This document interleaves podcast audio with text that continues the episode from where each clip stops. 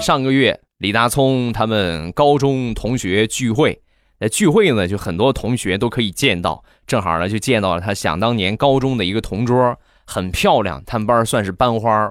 然后两个人呢闲聊一会儿之后呢，同学聚会完了，互相留了联系方式，改天呢约一下见面。